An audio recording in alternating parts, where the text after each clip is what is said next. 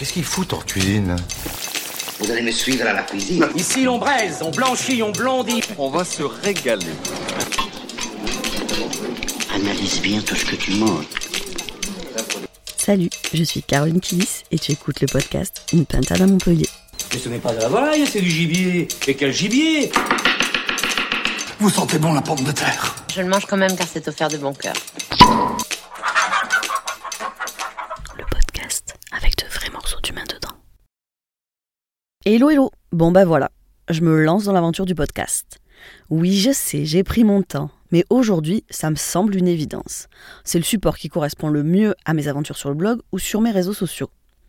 Le podcast, c'est intimiste, ça crée la proximité, c'est se livrer de manière authentique. C'est ça que je veux avec vous, de la sincérité et de la simplicité. Comme dans une discussion entre potes, où on ne mâche pas ses mots, sans chichi pompon quoi. Allez, assez de blabla, entrons dans le vif du sujet. J'ai toujours pensé que c'est le vécu d'un chef qui conditionne sa cuisine. Et ça se ressent dans l'assiette. C'est ce qui permet de positionner des femmes et des hommes chefs dans des univers culinaires très différents. La diversité, c'est fabuleux. C'est génial de pouvoir avoir autant de choix, pouvoir faire autant de découvertes gourmandes. Avec ce podcast, on va aller chercher dans les tripes des chefs pour découvrir leurs origines, leur parcours, leur univers. L'objectif est de comprendre qui est l'humain derrière le ou la chef cuisinier. J'ai envie de découvrir et de vous faire découvrir les personnages qui se cachent en cuisine, qui mettent de la passion et toute leur âme dans vos plats. Après ça, j'espère que vous ne mangerez plus jamais de la même manière. Puis c'est sympa de connaître un peu l'envers du décor, de se trouver des similitudes, de se laisser attendrir par des personnages chez qui nous allons manger. Aujourd'hui, on part à la rencontre de deux chefs avec une cuisine végétale qui cible l'essence. Il est 15h, dans les restos, les services du midi viennent se terminer. On range les terrasses. Place au dernier coup d'éponge et à la prépa des tables pour le service du soir. Je rejoins mes deux invités de la semaine pour un rencard papotage. Manon Jaoul et Justine Pibaro du restaurant végétal Sensible. Un restaurant tout en bas de la rue du Pilat Saint-Gély, dans le centre-ville de Montpellier, pas très loin du Corum. J'avoue, j'ai été chatouillée quand on m'a annoncé le mot végétal. Ce n'est pas forcément ce qui me fait le plus vibrer. Vous me connaissez. Mais j'ai tellement eu de bons échos de cette adresse, ouverte en octobre dernier, que j'ai voulu tenter l'aventure à mon tour. Ces deux femmes chefs, avec deux F, ont pour ambition de révolutionner la gastronomie végétale montpelliéraine et d'éveiller tous nos sens. Au menu du jour, femmes chefs et cuisine végétale. Bonjour Manon et Justine, on est dans votre euh, joli restaurant montpelliérain, sensible, donc restaurant gastronomique, végétal et créatif. Euh, merci beaucoup déjà de me recevoir pour ce petit moment papotage, même si on a déjà réussi à papoter pas mal avant l'interview. Oui. Bah, évidemment, on va commencer par une petite présentation pour que les gens vous connaissent, connaissent les personnes qui sont derrière le- vos sublimes assiettes. Bonjour, donc moi je suis Manon, Euh, je suis sophrologue à côté de la cuisine et du coup au sein du restaurant sensible je suis plutôt souvent en salle. Et Justine du coup c'est ma cousine. Ok. Bonjour Bon. cousine.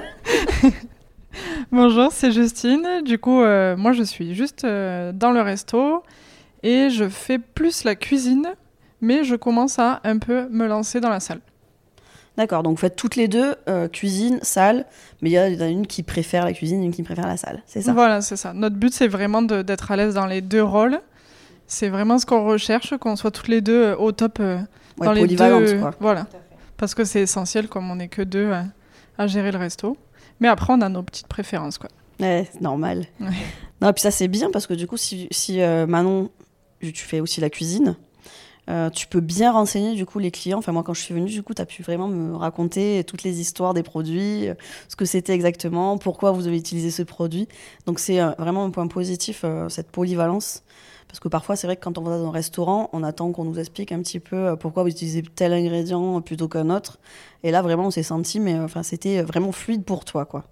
Oui, effectivement, on co-crée euh, vraiment à 50% chacune toutes les recettes. On les prépare ensemble, on les cuisine ensemble tous les mercredis matins quand on commence la semaine. Et du coup, euh, c'est vraiment agréable après pour euh, autant pour Justine euh, les quelques fois où elle va en service que pour moi de pouvoir exactement dire comment on a préparé ça quand on a des, petits curieux qui nous demandent. Et oui. Pour rentrer un peu plus dans votre présentation, du coup, vous êtes cousine Et vous avez toutes les deux 27 ans, c'est ça? C'est ça. Donc, euh, parce que pour les 28, personnes- du coup, pour Justine maintenant. Voilà Donc c'est pour les personnes qui vous verrez pas, même si je mettrai des photos du coup sur, euh, sur le blog pour euh, un peu vous présenter. Mais du coup, vous êtes de- deux jeunes chefs. Et du coup, j'ai compris que vous aviez un parcours un peu différent. Vous n'êtes pas venu à la cuisine de suite, puisque toi, du coup, tu es sophrologue. Oui. À la base. Et toi, Manon? Justine, pardon. Moi, j'ai fait des études de psycho. Donc, on a fait ensemble avec Manon. On a tout fait... ensemble, en fait. Ouais. on était au lycée ensemble. Après, on est parti en psycho ensemble. On était dans la même euh, cité universitaire. Mais c'était un hasard. Et après, on... c'est là qu'on a un peu séparé nos chemins. Mais tout en restant très liés, puisqu'on continuait à voyager ensemble, etc. Et euh, Manon est partie dans la sophro. Oui, école de sophro. Ouais. Moi, je suis partie en voyage pendant plusieurs mois. Et du coup, c'est en revenant qu'on s'est dit, bon, ok, on fait un truc ensemble. Vraiment, au niveau pro, on veut se lancer ensemble, quoi. D'accord. Et du coup, vous êtes toutes les deux, euh, j'ai vu, originaires euh, des Cévennes. Ouais, de Ganges, euh, Forever. C'est ça, c'est euh, Ganges et le Vigan. Ouais. Ouais, donc pur, pur produit. On a nos grands-parents, tous nos, nos parents aussi, qui sont à Ganges et le Vigan toujours. Et du coup, c'est vraiment notre passion aussi de travailler les produits qu'on connaît et qui viennent de chez nous, quoi. Ouais, c'est ce que j'allais dire, parce que dans les Cévennes, euh, les produits, euh, Ouais. c'est génial, quoi. Enfin, moi, Ouais. euh, moi, j'ai des, des souvenirs de quand j'étais petite, on allait ramasser les oignons, euh, les pommes. Et nous aussi, on ramassait les oignons. Eh, Peut-être Dans que quel champ tu les as ramassés sur les champs de ma tante, donc euh, du coup, ça devrait aller. Je suis pas venue les voler. hein. Mais ouais, les oignons, les châtaigniers, enfin, du coup, il y avait, il y avait Ouais. des milliards de choses à faire, quoi. C'était vraiment le coin, les Cévennes, pour nous, c'était la campagne, quoi, à l'époque. Ouais, Et c'était chouette. Et, et dès qu'on se faisait une poêlée d'oignons avec une, je me rappelle des omelettes qu'on faisait. Ouais. C'était génial, quoi. Pour moi, ça garde euh, les Cévennes. Pour moi, ça a ce goût-là, quoi. C'est le goût de l'oignon, de la tarte tatin, euh, voilà, ce genre de choses, quoi. Donc, je comprends que vous aimiez les bons produits. Ouais. Ah, il y a une richesse énorme dans les Cévennes. euh, Même les champignons, tout ça. Enfin, il y a plein de trucs, quoi. Ah, les champignons, je crois que ça se dit pas. hein. On dit pas les lieux. hein. Ah non, Ça, c'est secret. hein. Mais même nous, on est à court de partage, quoi. Il y en a qui nous le disent pas. Ah ouais, après, il faut négocier. Mais même négocier, je crois que ça marche pas. Donc, vous avez fait donc, vos études à la fois euh, sociaux, euh, psycho, vous avez voyagé, et du coup, comment vous êtes arrivées toutes les deux à, à choisir euh, bah, l'aventure de la cuisine? Euh, alors, je pense que ça a commencé du côté de Justine qui voulait qu'on crée quelque chose ensemble. Et effectivement, on s'est rendu compte que parmi tout ce qu'on avait en commun, on avait la cuisine en commun. Euh, pour le coup, Justine adorait préparer euh, des assiettes bistronomiques, gastronomiques, assez originales. Et moi, j'adorais cuisiner végétarien, végétalien, parce que je suis végétarienne depuis maintenant euh, 8 ans. Et j'aimais beaucoup recevoir des amis et leur proposer des assiettes végétariennes, végétaliennes sous forme un petit peu cantine. Que tout le monde puisse se régaler, mais que ce soit des plats consistants, un peu gourmands. Et en fait, on s'est retrouvés euh, à partager ça, même si c'était sur deux biais différents. Et on s'est dit pourquoi pas lier nos deux cuisines. Euh, L'idée, c'était que moi, j'étais à cette époque-là euh, chef à domicile, en plus d'être sophrologue. Et Justine avait fait un petit peu la grande surface où elle était euh, responsable fruits et légumes, et puis ensuite euh, aussi des restaurants. Et l'idée, euh, c'était que on relie tout ça ensemble et qu'on crée quelque chose qui nous motive, nous stimule et qui corresponde à 100% à nos valeurs. Et du coup, c'est ce qui a fait que aujourd'hui, on a créé Sensible. On a mis deux ans et demi à le réfléchir parce qu'il y a eu le confinement au milieu, il y a eu le Covid et toutes ces choses-là. Et deux ans et demi aussi à se former avec euh, des formations qu'on a fait dans les Cévennes et aussi euh, le CAP cuisine qu'on a passé ensemble. D'accord, oui. Donc de vraies sœurs, quoi. hein. Cousine, mais euh, Oui, liée à la vie. il n'y a pas grand-chose qu'on n'a pas fait ensemble. ouais, non, mais c'est chouette, bravo. Bah, du coup, vous avez un- passé un CAP euh, candidat libre? Ouais, c'est ça. On l'a passé pendant le confinement. Et du coup, on révisait ensemble, on bossait, on cuisinait ensemble. Enfin, c'était cool, quoi. C'est chouette de, de voir cette, euh, cette union entre vous. euh. Ben, on sait plus, euh, des fois, on nous demande et on sait pas vraiment quel lien on a parce qu'on est à la fois meilleure amie, sœur, euh, euh, co- cofondatrice de Sensible, enfin, associée, euh, collègue, enfin, on est un peu tout. Notre lien est hyper complexe, quoi. Du coup, vous ne disputez jamais, quoi. Euh, franchement, très rarement. Et les rares fois où on se dispute, euh, on s'est toujours dit, on communique et surtout on se dit les choses. Donc euh, on arrive, euh, enfin on est toujours arrivé sur un terrain d'entente euh, et juste en communiquant et en s'expliquant et en essayant de se comprendre mutuellement. Quoi. Ok, ouais, donc, du coup, quand vous confectionnez les menus, je pense que du coup, chacune a le droit de dire ce qu'elle veut. Ouais. Il n'y a, pas de- il y a pas de friction entre vous là-dessus, quoi. Non, on essaie au maximum de s'écouter. Enfin, on s'écoute au maximum et vraiment on se met souvent à la place de l'autre pour essayer de comprendre les deux points de vue et, et même dans la création, quoi. Vraiment, on est hyper ouverte à la vie euh, de chacune et Ouais, vous avez confiance l'une en donc l'autre. ça match, quoi. Du coup, Ouais. un vrai petit couple, en fait. C'est du coup, vous avez vraiment les bonnes bases d'un d'un vrai couple, quoi. C'est chouette. Souvent, on se le dit effectivement avec nos conjoints conjointes, on se dit on est presque un couple à quatre parce que toutes les deux on passe tout notre temps ensemble. Et euh, je voulais rajouter par rapport euh, aux potentielles prises de tête qu'on pourrait avoir sur les menus, euh, on est hyper complémentaires dans la création aussi. C'est-à-dire qu'on va se poser derrière un papier et euh, Justine va peut-être avoir les idées de base sur les fruits et légumes de saison, qu'est-ce qu'elle a envie d'associer, les premières idées qu'elle a. Et moi, j'aurais plus tendance à arriver derrière avec le twist ou l'originalité qu'on pourrait apporter en ayant un peu une idée folle. Et du coup, dans la création, c'est vrai qu'on se complète aussi énormément. On n'a jamais vraiment d'idées qui se confrontent en fait. Ouais, vous avez la même vision, en fait. euh, Oui, Vous êtes complémentaires, mais vous, avez- vous allez quand même dans la même direction, quoi. Tout à fait. La cuisine. oui. Ok, c'est chouette hein, de voir comme ça euh, aussi euh, fusionnel et, euh, et que ça fonctionne. Du coup, je reviens à votre enfance et je voulais savoir si la cuisine en elle-même avait une place privilégiée dans votre enfance, parce que du coup, vous avez, je pense, que vous avez grandi ensemble aussi. Oui. Est-ce que vous avez cuisiné ensemble? Est-ce que le lien est apparu à ce moment-là? Enfin, c'est la cuisine qui vous a lié C'est une bonne Ça question. peut être non, hein Non, je réfléchis. Euh, je pense qu'en fait, la cuisine nous a liés de par. euh, en fait, on a une grand-mère en commun et une grand-mère chacune pas en commun. Nos grand-mères chacune qu'on n'a pas en commun ont toujours été dans la cuisine, donc un peu les mamies gâteaux, euh, à préparer les grands repas pour les repas de famille, toutes ces choses-là. Et notre grand-mère en commun, elle est plutôt avec une cuisine originale et euh, Justine qui rigole en même temps.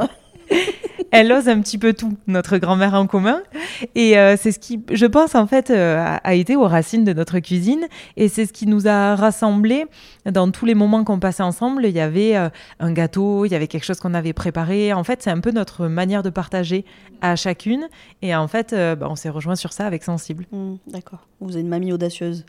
Tout à fait, très audacieuse. ça passe ou ça casse, mais C'est bien, ça donne de bonnes valeurs après, c'est chouette. tout à fait. Euh, du coup, bah, voilà, l'amour de la cuisine est venu au fur et à mesure, ça a augmenté, puis vous avez voulu le partager. Oui. Donc, euh, ça vous a amené aujourd'hui à la cuisine végétale. À l'époque, du coup, comment vous voyez quand vous serez plus grande, euh, quand vous êtes petite, vous vous disiez euh, Ah ben moi, quand je serai plus grande, je serai. euh, Vous voyez déjà dans la cuisine ou pas? Euh, moi, ouais, euh, j'avais 5 ans et je répétais tout le temps euh, je serai cuisinière. Et euh, j'ai une sœur jumelle et du coup je disais et toi tu seras ma servante. Je crois que j'ai dit la même chose à mon frère. Ah ouais et, euh, et je me souviens de- d'écrire des tout petits livres de cuisine où bon, c'était des recettes euh, genre le- la pâte de gâteau cru. Je me disais la pâte de gâteau cru c'est tellement bon le gâteau yaourt pas cuit. Mais du coup j'enlevais la levure chimique et je me disais c'est bon j'ai trouvé la recette qui nous permet de manger un bon gâteau cru. Enfin voilà je faisais des petits livres comme ça. Enfin des petits livres entre gros guillemets il y avait quatre recettes mais Ah bah, Ah, c'est voilà. déjà pas mal. Ah, donc ça venait de jeune, quoi. Et toi, du coup, Manon? Euh, moi, très honnêtement, je me rappelle pas de euh, ce que je rêvais quand j'étais petite. En fait, je pense que j'ai. C'est vrai que ça rejoint la cuisine. Justine vient de dire que je rêvais d'avoir une maison en fromage. Effectivement, je disais Ah. ça à tout le monde quand j'étais petite. Donc effectivement, ça rejoint la cuisine euh, de près quand même. Mais euh, je me rappelle pas petit à petit, euh, étant enfant, même au cours de mes études, je pense que j'ai eu envie de tout faire en fait à un moment. Quand je suis sortie de la fac, je me suis inscrite dans le courant des slasheuses où je me disais je vais avoir plein de métiers. Et en fait, petit à petit, c'est ce que j'ai fait, c'est ce que je fais encore aujourd'hui en étant et au restaurant et sophrologue à côté. Mais j'ai jamais su exactement trouver le métier qui me correspondrait à 100% et ça pour toute ma vie. D'accord. Mais tout à l'heure, tu m'as confié quand même que tu aimais bien manger. Mais j'aime ça bien vient manger. peut-être du coup aussi de là. Oui, absolument. Pour le coup, aujourd'hui, euh, je pense que j'ai pas trouvé le métier, mais je me dis que si la sophrologie euh, s'arrête petit à petit, je pense qu'avec Justine, on a tellement de projets, tellement d'envies autour de la cuisine et puis peut-être ailleurs que euh, ce sera forcément mon métier euh, de rêve à un moment, en tout cas qui me correspond à quasi 100%. Ouais, de toute façon, c'est ça. hein. On se construit au fur et à mesure, on fait ce qu'on aime. Et dans, dans 5 ans, ça se trouve, vous ferez autre chose. Mais, euh, mais c'est ça qui est bien, quoi. Ce qu'on disait euh, avant l'interview, Oui. c'est que du coup, euh, aujourd'hui, on fait pas un seul métier, on en fait plusieurs. Et on fait surtout ce qu'on aime, ce qu'on a envie de faire. Donc, on Oui. peut se permettre, quoi. D'où la mamie qui ose. du coup, vous avez retrouvé cette, cette notion et cette valeur d'oser. Et, et c'est bien, quoi. Et ça se ressent aussi dans votre cuisine, parce que du coup, on sent que vous vous éclatez dans ce que vous faites, quoi. Oui. Il y a vraiment ce côté créatif.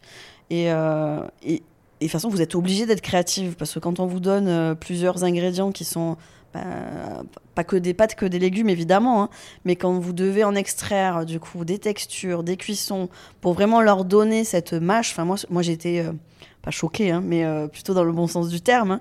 J'étais étonnée en fait de pouvoir manger un plat, enfin plusieurs plats parce que j'ai eu votre menu sens, plusieurs plats et à aucun moment la viande n'avait sa place dans vos assiettes. Enfin, pour moi, il y aurait eu un morceau de viande en, plus et je l'aurais même pas mangé.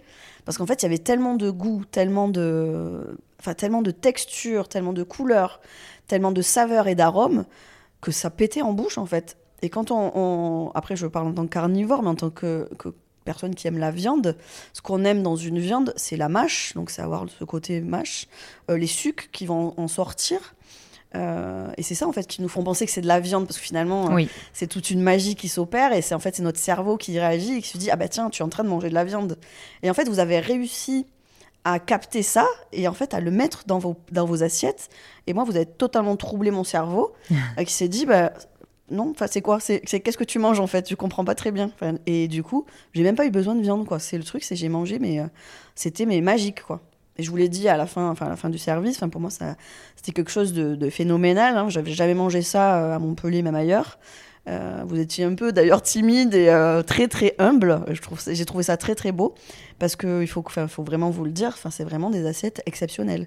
Et vous arrivez, voilà, à, détourner en fait le, cerveau pour lui faire manger des choses, mais vraiment très bonnes que moi je n'aurais jamais cuisiné. Je n'aurais même pas eu l'idée de partir sur ce genre de recette ou utiliser euh, tel ingrédient avec euh, euh, tel, enfin du coup tel arôme, tel parfum euh, rajouté euh, avec un petit vapeau. Il me semble que c'était de la fleur d'oranger Oui. sur un produit que je mets à, à- enfin, à volonté ou pour équilibrer moi-même mon plat selon comment je l'aime. Et je trouvais ça mais magique. Donc évidemment, je me suis retrouvée dans. J'avais l'impression d'être un, un petit magicien. Euh, c'est moi qui faisais avec les fioles, avec les vapos. Euh, au début du plat, enfin au début du service, il y avait une cloche où il y avait un fumé de bois d'olivier, il me semble. Oui. C'est ça. Et euh, voilà, c'était euh, quand vous parlez de, on parle de sensible, on reviendra dessus, hein, mais il y a vraiment tous nos sens qui sont en éveil parce que du coup, c'est une vraie expérience et le client est vraiment acteur en fait de son repas. Oui. Et c'est ça qui est magique parce que du coup, je- je- vous m'aviez demandé au début du repas, est-ce que vous voulez connaître les ingrédients Oui. Et là, du coup, et la personne avec qui j'étais, je fais, oh ben non, on va essayer de, de découvrir, voir un petit peu notre, notre niveau, quoi. Et finalement, c'était magique parce que chaque bouchée, en fait, on a pris tellement le temps et tellement, en fait, le temps de, de vraiment de d'essayer de savoir quel était le, le produit utilisé, ben qu'en fait, ça nous a fait revenir à se dire, voilà, je, je comprends ce que je mange. C'est pas en termes de satiété, mais du coup, c'est en termes de goût, gustativement. Et c'est vrai qu'aujourd'hui, on prend plus le temps de, du coup, de, bah, de goûter les choses, de faire attention à ce qu'on mange. Euh, des fois, on enfourne des choses, on sait même plus ce qu'il y a dedans, quoi. C'est pas très très bon. Et aujourd'hui, enfin voilà, votre expérience, elle, elle est à vivre absolument par tout le monde. Et euh, que, ce, qu'on- que la personne soit végétale ou qu'elle soit carnivore, il y en a vraiment pour tout le monde. Et c'est une vraie expérience. Donc voilà, j'ai trop parlé encore une fois, mais c'était juste pour dire que c'est euh, pour le côté créatif, voilà, c'était sur ça que j'étais partie, c'est que vous êtes vraiment obligé d'être créative sur vos plats, sur vos recettes. Donc euh, c'est bien, vous, vous- vraiment vous vous fusionnez toutes les deux et vous arrivez à, à créer des choses mais vraiment divines quoi. Déjà, merci beaucoup. Euh, en fait, c'est vrai que pour la question de la viande, euh, on a trouvé que certains restaurants végétariens faisaient justement du remplacement de viande. Euh, pour nous, l'idée, c'était complètement de l'enlever et pas du tout essayer de euh, la retrouver par des saveurs ou par des textures qui ressemblaient. On l'a complètement, complètement euh, occulté en fait. Et euh, on s'est concentré sur tout le reste, notamment principalement des fruits et légumes. Donc la créativité part de là. Euh, on s'est dit, les féculents, c'est un plus pour que ça tienne au corps quand même, mais euh, nos, ingrédients principaux, en fait, c'est à euh, peut-être 98% des fruits et légumes.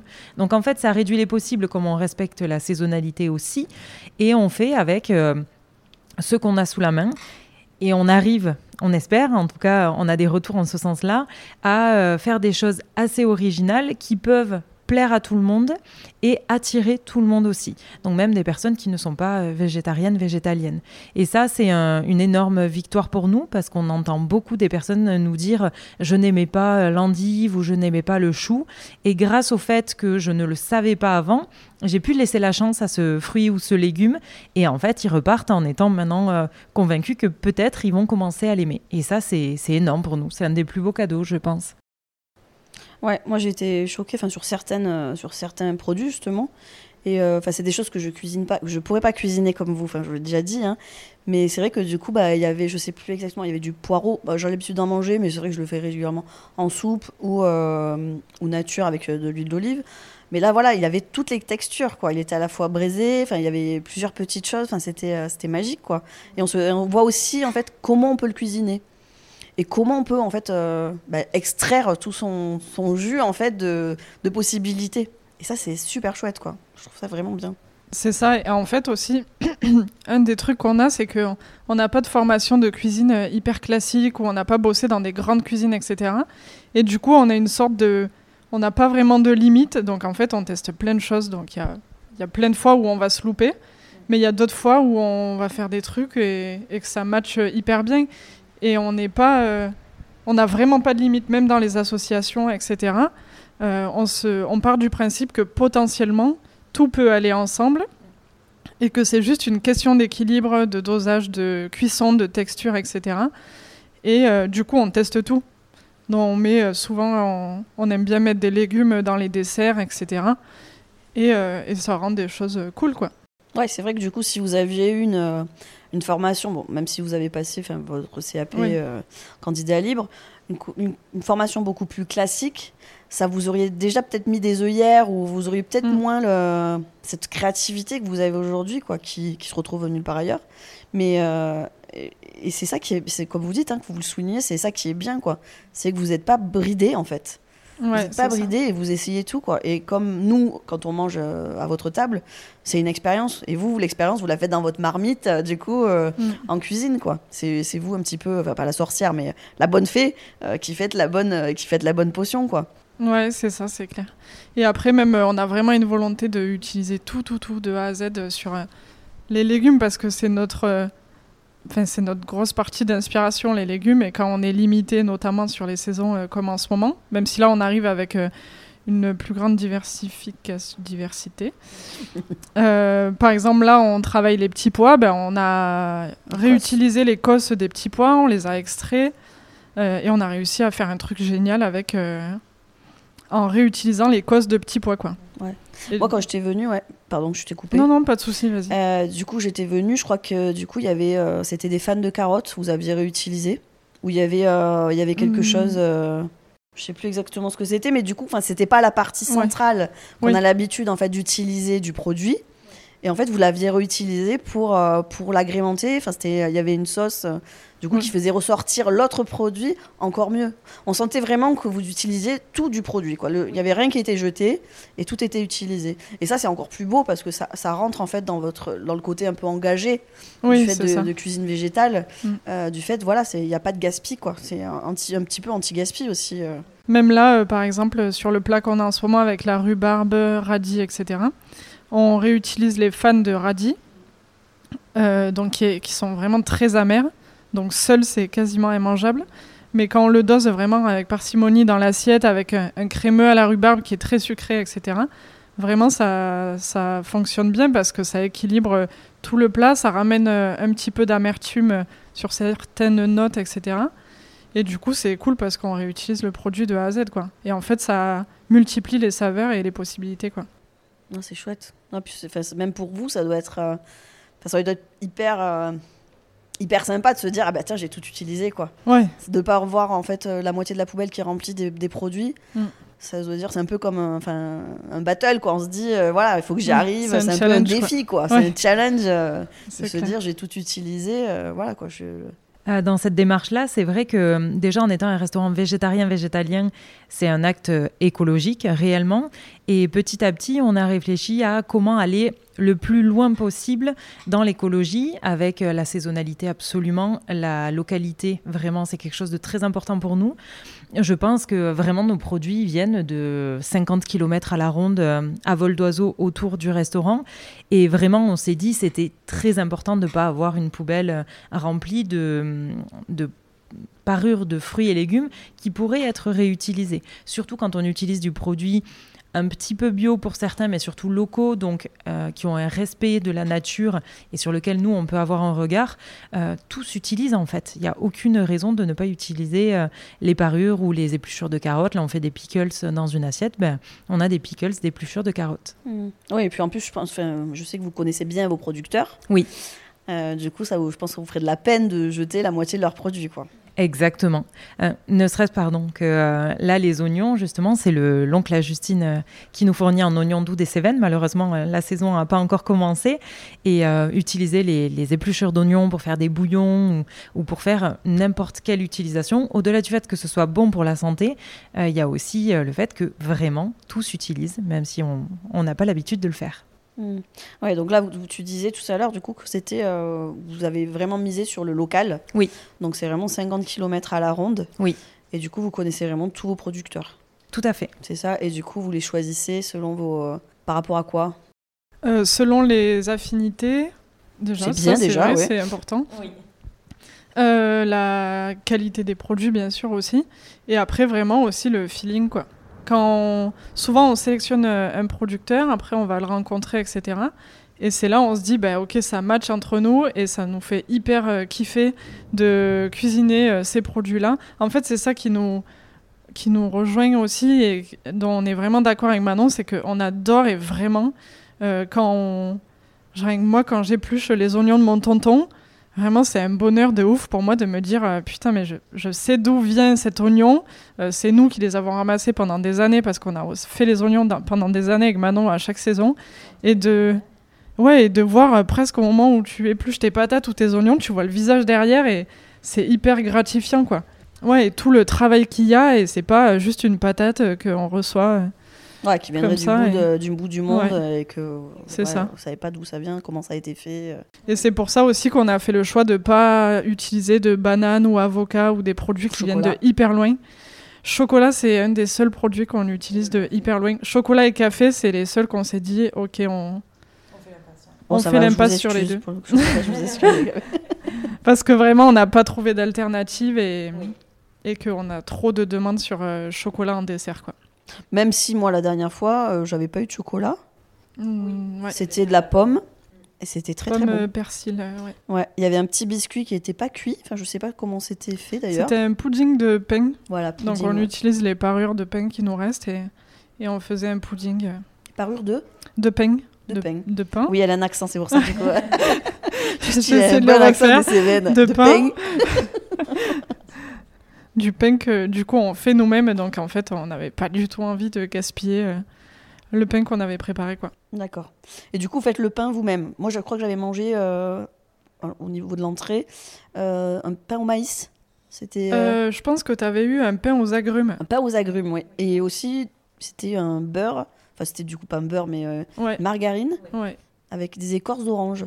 Ouais. C'est ça, hein Et du coup, on- euh, le fait de faire notre pain, ça nous donne euh, aussi vraiment la possibilité de faire un pain adapté au plat qu'on sert. Donc on n'adapte pas. Au début, on s'est dit on va faire ça. Finalement, on s'est dit non, beaucoup trop de travail. Mais au moins, on aime bien avoir deux sortes de pain. Donc on a un pain classique pour accompagner tout le menu, qu'on fait avec notre levain aussi qu'on a fait il y a quelques mois.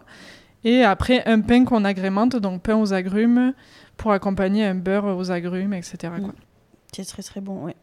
Oui, c'est vrai qu'on a, on a la tendance à aller saucer euh, tout. C'est vrai que quand moi j'ai renvoyé les assiettes, du coup tout était Ouais. nickel. On les a pas relavées derrière, Ouais, non, c'est pas la peine de les relaver. c'est super bon. Ok, ben on va revenir sur le thème de. On a parlé de végétal. Du coup, cuisine végétale. Je crois même sur votre logo, il y a une petite astérisque, euh, c'est végéta, et du coup il y a végétar, et du coup il y a un astérisque, c'est yen. Donc végétalienne, végétarienne. Donc est-ce que le végétal, c'est végétarienne, végétalienne, végane oui. Alors, euh, végétarien, donc ce sera sans chair animale, donc sans viande, sans poisson, sans crustacés. Végétalienne, du coup, c'est le régime alimentaire qui correspond au vegan. Donc, on dit un régime végétalien et c'est euh, rien qui provient des animaux. Donc, du coup, on rajoute à ce qu'on a dit juste avant euh, le miel, par exemple, le lait, les œufs.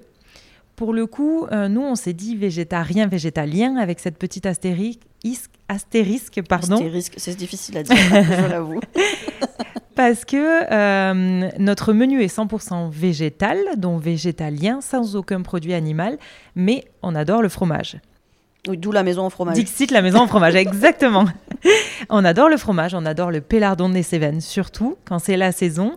Et on voulait euh, pouvoir le proposer sans se mettre dans une case donc on s'est dit, surtout accompagné de miel, miel des Cévennes toujours, on s'est dit le menu on part sur du végétal à 100%, mais on propose le fromage pour les personnes qui le souhaitent, soit en, vegan, donc du coup un fromage, soit avec euh, animal, donc euh, brebis ou chèvre plutôt. On ne veut pas proposer de vache parce que c'est moins bon pour la santé, mais on veut euh, avoir la possibilité de le faire dès qu'on le souhaite.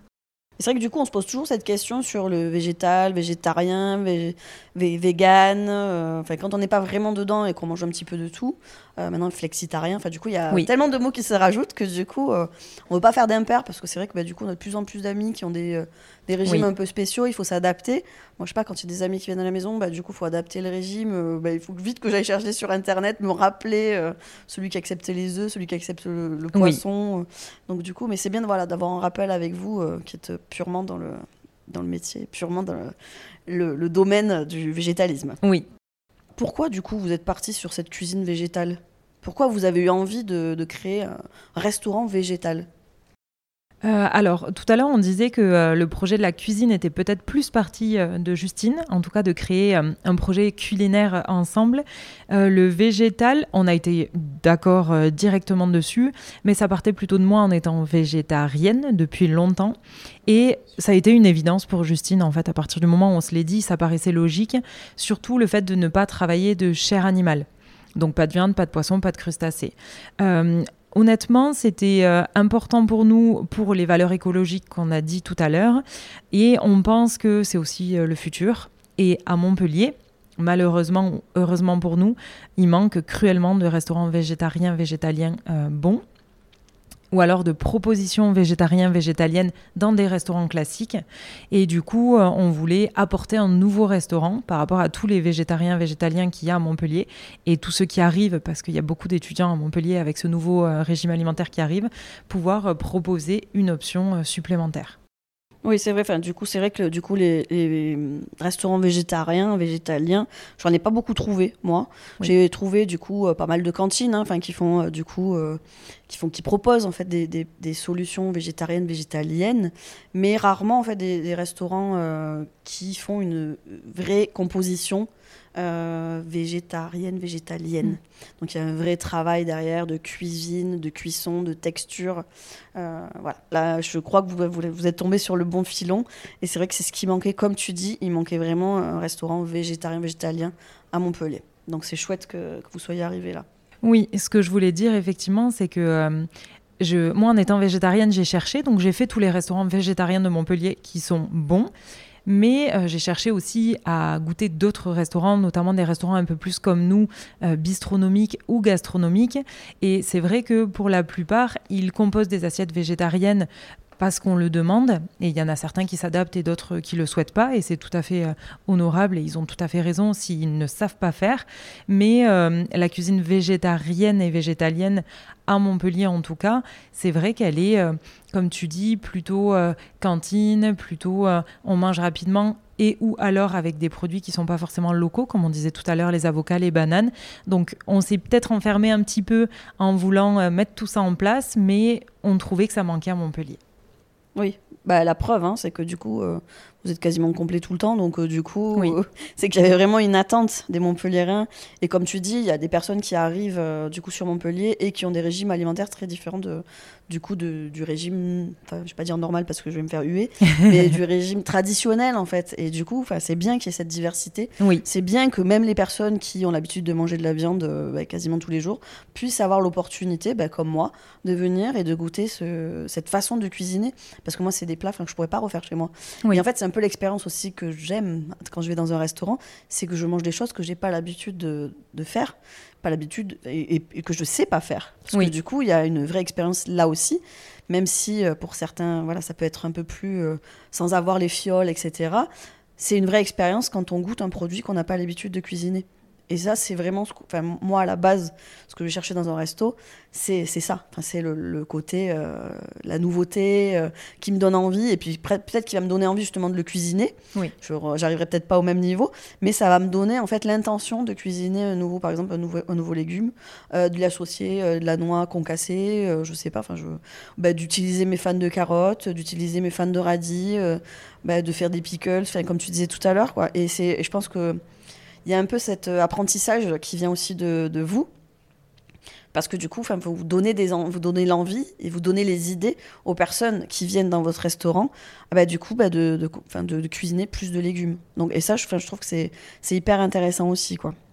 Oui, on essaie, c'est vrai. Et en plus, euh, j'y pensais là justement quand tu parlais, au-delà du végétarien, on a aussi toute la partie expérience autour qui nous permet d'attirer des personnes qui ne seraient, qui seraient carnivores clairement euh, dans notre restaurant. Mais au-delà de juste les attirer, pour la plupart en tout cas des retours qu'on a, ils se régalent. Donc ils repartent avec euh, un plaisir à manger davantage de légumes ou à manger peut-être de temps en temps au cours de la semaine végétarien alors que jusque-là ils ne le faisaient pas. C'est vrai que l'objectif avec Sensible, c'était vraiment ça aussi. Manon euh, en étant végétarienne et moi en n'étant pas végétarienne, j'avais euh, j'avais vraiment envie de bosser avec Manon et j'acceptais totalement le côté végétal. Mais j'avais dit à Manon, par contre, j'aimerais bien qu'on fasse vraiment un truc original et qui donne envie à quelqu'un qui n'est pas végé de se dire, euh, ok, en fait, je peux m'éclater à un endroit alors que j'ai pas de viande et pas de poisson, quoi. Et aussi pour convaincre, nous on le voit avec nos familles cévenols euh, qui sont hyper rudes et hyper euh, sortez le saucisson quoi. Et, euh, et, de se, et de voir qu'au final, bah, ils, ils adorent. Bon, après, c'est nos familles, donc. euh, mais euh, qu'on a réussi à les convaincre ou à leur faire dire, ok, c'est possible de manger, en fait, euh, de faire un repas sans viande. euh, et euh, je me suis éclatée, quoi. Et ça, c'était vraiment notre objectif. Et on adore euh, vraiment convaincre des personnes qui sont hyper carnivores et qui arrivent avec plein d'a priori et qui à la fin nous disent euh, oh là là c'était génial j'aurais pas pensé et tout et ça c'est vraiment euh, notre plus grosse réussite. Ouais, bah, moi, c'est tout à fait mon cas. hein. C'est ce qui, exactement ce qui s'est passé. hein. Après, évidemment, j'avais j'avais eu de bons retours de votre resto, donc du coup, j'avais envie de venir. Mais c'est vrai que quand on me dit, ah bah tiens, viens, on va manger un resto euh, VG, bah, j'ai pas le wouh Il n'y a pas le truc. euh, Après, j'aime l'expérience, mais du coup, euh, mais là, aujourd'hui, c'est vous qui m'avez en- convaincu, du coup, dans l'expérience végétale. Et je sais qu'aujourd'hui, euh, j'aurais, voilà, je, je serais très contente d'aller dans un restaurant végétarien, végétalien, végétal, parce que je sais que ça existe, qu'il y a des personnes vraiment qui les cu- cuisinent vraiment euh, tout ce qui est végétal. Il y a une vraie cuisine qui existe. C'est pas juste de l'assemblage. C'est pas juste on va manger euh, une carotte à côté d'une betterave ou euh, ce genre de choses. Quoi. Il, y a une, il y a une vraie recherche, il y a une vraie créativité, je pense, qui est, qu'on en revient comme tout à l'heure, mais qui est vraiment nécessaire.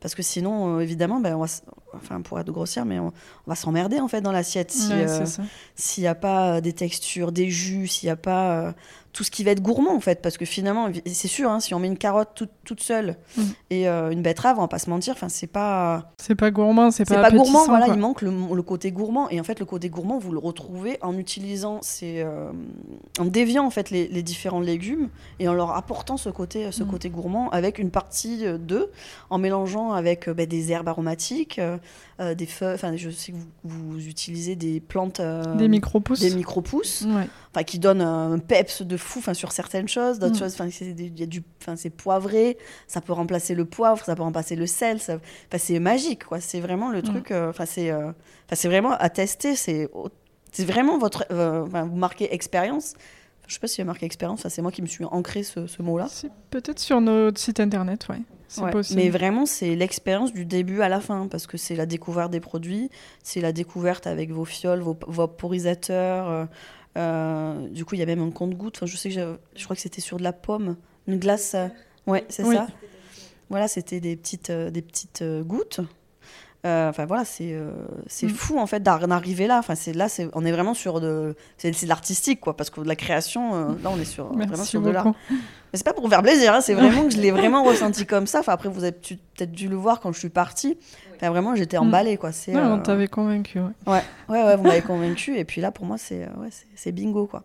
Ouais, merci énormément, vraiment. Euh, du coup, je vais revenir sur le côté. On a parlé de bistronomie, euh, gastronomie. Donc, vous parlez de bistronomie. Donc, euh, sur votre Insta, il y a marqué bistronomie végétale. Donc, moi, je voulais dire que pour moi, c'était, enfin, pour moi, c'était pas du tout de la bistronomie. On était vraiment de la gastronomie végétale. Mais je voulais savoir si la gastronomie végétale existait vraiment. Est-ce qu'il y a ce terme en fait gastronomie végétale qui est arrivé dans l'univers culinaire français?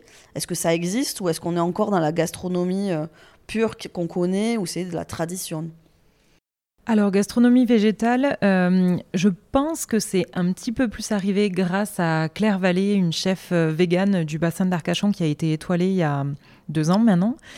Et euh, c'est un terme qui est très très peu utilisé, j'ai l'impression. Nous, on n'a pas vraiment l'impression de faire de la gastronomie parce que euh, déjà, on a eu du mal à utiliser le terme bistronomique. À la base, pour nous, on faisait de la cuisine créative et raffinée, c'était tout. On se rend compte petit à petit avec les retours que la bistronomie nous correspond bien parce que euh, on réfléchit effectivement sous d'autres prismes que juste de la cuisine. On essaie de réfléchir toutes les textures, les équilibres dans l'assiette et aussi l'originalité, les touches de peps à chaque fois. Mais euh, la gastronomie, pour nous, c'est un autre niveau. Peut-être euh, qu'on qu'on se met aussi une barrière euh, très très haute en se disant on n'a pas de formation classique, donc on fait pas de la gastronomie. Et je pense que nous, on est resté dans la bistronomie parce que on utilise pas mal de préparations dans l'assiette, mais pas forcément 10 ou 12 préparations, il y en a quand même un petit peu moins. Et c'est surtout, je pense, notre frein principal, c'est qu'on est deux, qu'on compte euh, rester deux le plus longtemps possible et qu'en termes de temps, on ne peut pas euh, faire trop de préparation et surtout trop de préparation à l'unité.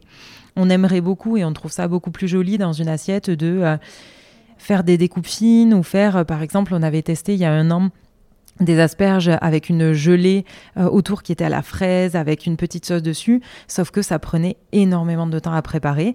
Et aujourd'hui, l'assiette peut paraître plus brute, mais aussi plus gourmande, parce qu'on a fait une assiette actuellement fraise asperge.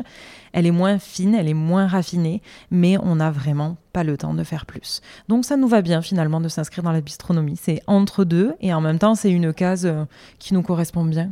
Et on se focus vraiment sur le goût, les saveurs.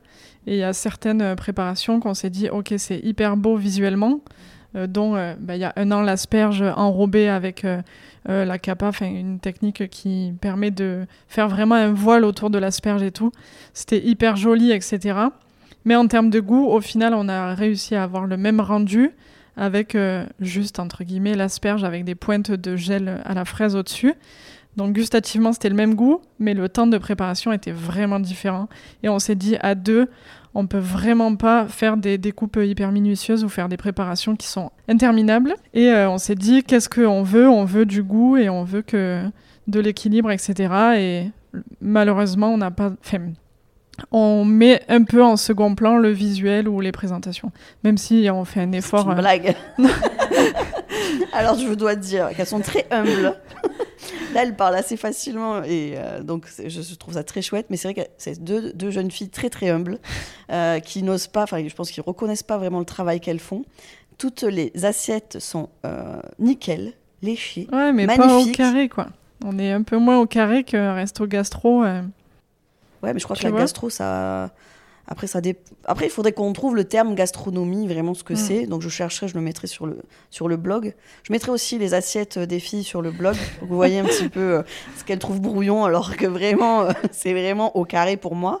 Il n'y a aucun souci. J'ai jamais vu, en fait, des- enfin, j'ai vu d'autres, mais du coup, dans des pareils, des, des gastros qui font des, des, enfin, qui font des montages, des- qui servent, en fait, sur des assiettes de la même manière. Hmm. Donc, je pense qu'il faut que vous acceptiez les, Ouais, les il faut qu'on prenne aussi confiance.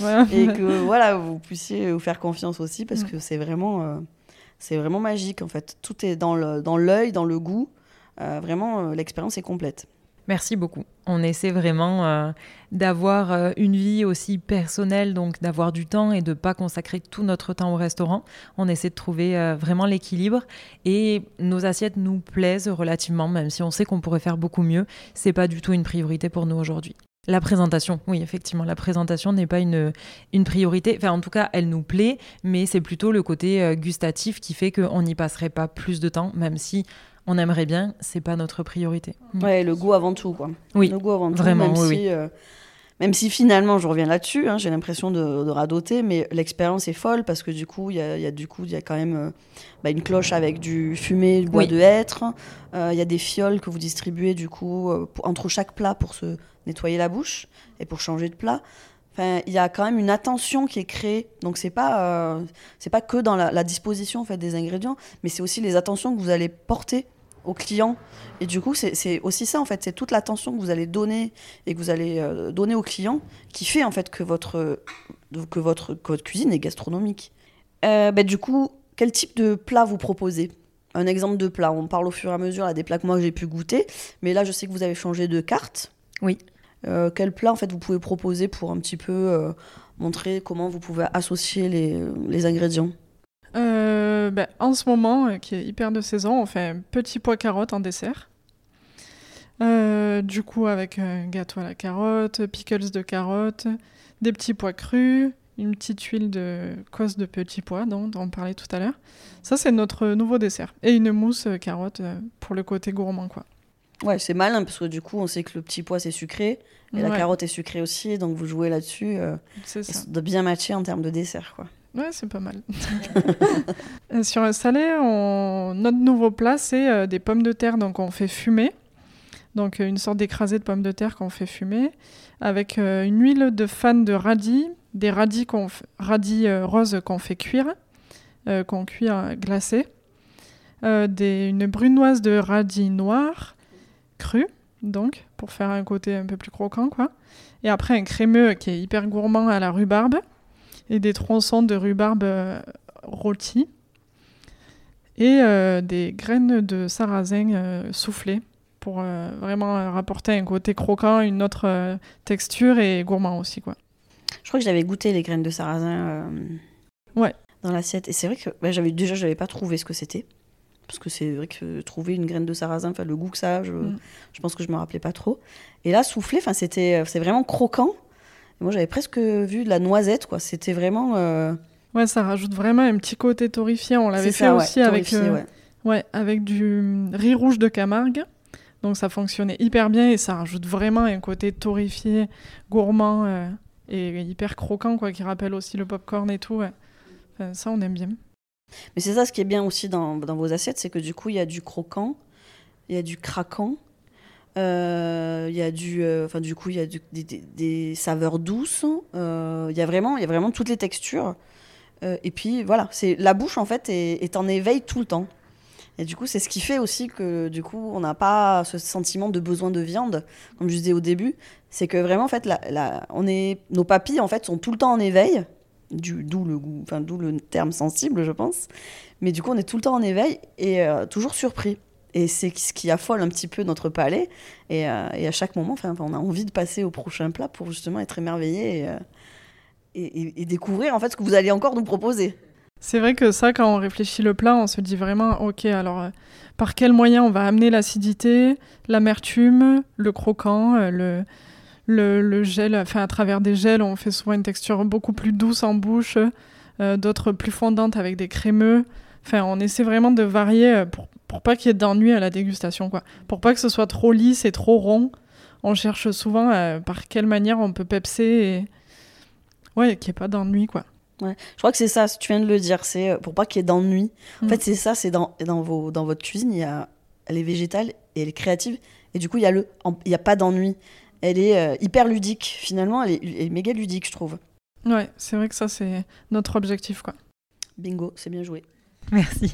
Dans la cuisine, euh, du coup, sensible, il y a vraiment cette idée de cibler l'essence. Et euh, c'est ce qu'on essaie de faire avec nos assiettes en les réfléchissant de cette manière-là. Et du coup, quand vous faites, quand vous préparez vos menus, Donc je pense que vous avez un briefing entre vous et du coup vous choisissez les prochaines cartes. Oui. Comment ça se passe du coup? Vous vous mettez toutes les deux Vous avez vous élaborez ensemble les, les recettes Il y en a une qui est plus sucrée, une qui est plus salée euh, alors jusque-là, on changeait euh, la totalité de, la carte en une fois. Ça a été énormément de travail et finalement, on a changé euh, petit à petit de le faire à un rythme qui nous correspond plus et qui est moins carré, on va dire. là, maintenant, on fait à peu près toutes les deux, trois semaines un changement sur une entrée, un plat, un dessert. Là, on a changé le pré-dessert et la mise en bouche. Et on essaie de en fait, en se laissant plus le temps et la liberté, ça vient un peu plus naturellement. Euh, Justine va arriver peut-être avec, euh, tiens, euh, là, il y a les nouvelles courgettes. pour l'instant, on n'a rien fait avec la courgette et on est en train de réfléchir à partir de la courgette, un plat où on pourrait, par exemple, mettre de, la framboise parce que bah, c'est aussi la framboise qui arrive. Et en fait, ça vient hyper naturellement avec des idées un peu originales des deux côtés. Et puis on se dit oui, pourquoi pas, ou alors on se dit oui, mais. Et il y a l'autre personne qui dit euh, oui, mais euh, ça, je trouve que euh, ça irait peut-être pas bien ou qu'il manquerait ça. Et du coup, on rebondit sur cette idée pour combler le premier mai. Et en fait, petit à petit, ça nous permet de créer des assiettes qu'on teste en fait dans la foulée, presque l'après-midi même, et on regarde ce qui nous manque aussi, parce que des fois c'est beau sur le papier, et puis après à la dégustation c'est pas pareil. Donc on voit ce qui nous manque aussi dans la dégustation et ce qu'on a envie de rajouter. Donc toujours hyper complémentaire. Et ce qui est bien, ouais, c'est que du coup, c'est toujours euh, dans la saisonnalité, mais ça vous permet de prendre ben, un légume ou un fruit qui diffère euh, et vous avancez comme ça au fur et à mesure et vous changez vos cartes au fur et à mesure comme ça. C'est ça, et en plus, on a réussi à se faire un petit panel de clientèle qui veulent venir à chacune des cartes, etc. Et dans notre ancien mode de fonctionnement, ben, c'est vraiment, ils devaient attendre les deux mois, deux mois et demi. Et du coup, on le, on le signalait sur les réseaux sociaux qu'on avait changé l'intégralité de la carte. Du coup, ils réservaient la semaine où on avait changé. Et en fait, maintenant, euh, en étant beaucoup plus flexible, ça leur permet aussi de revenir. Euh, bah, s'ils veulent amener des potes, eh ben, ils peuvent revenir. Ils savent qu'il y aura quand même pas mal de plats qu'ils n'auront pas goûté, etc. Quoi. Donc c'est moins euh, carré et c'est beaucoup plus libre. Quoi. Et ça change plus souvent. Donc il n'y en a pas une qui est plus salée que sucrée? Dans les préparations en cuisine, euh, il y a quand même euh, Justine qui aime euh, le. Alors, ça, c'est vrai que depuis le début, hein, il y a plutôt un pôle chaud, un pôle froid. Justine sera plutôt au fourneau sur le pôle chaud et moi sur le pôle froid. Ce qui enclenche, et en même temps, ça me va très bien parce que j'adore ça. Moi, j'adore faire la pâtisserie. Donc, c'est vrai qu'on peut faire des préparations ensemble. On fait un crémeux carotte qui sera pour le dessert, mais ça reste un crémeux carotte qui sera fait au chaud. Mais moi, les pâtisseries, enfin, j'adore faire des gâteaux, j'adore respecter des proportions, alors que Justine est plutôt au feeling donc c'est vrai que euh, quand même, je suis plus, je pense, sur le pôle dessert. Même si c'est pas une limite définitive de se dire maintenant on fait le sucré, Justine le salé.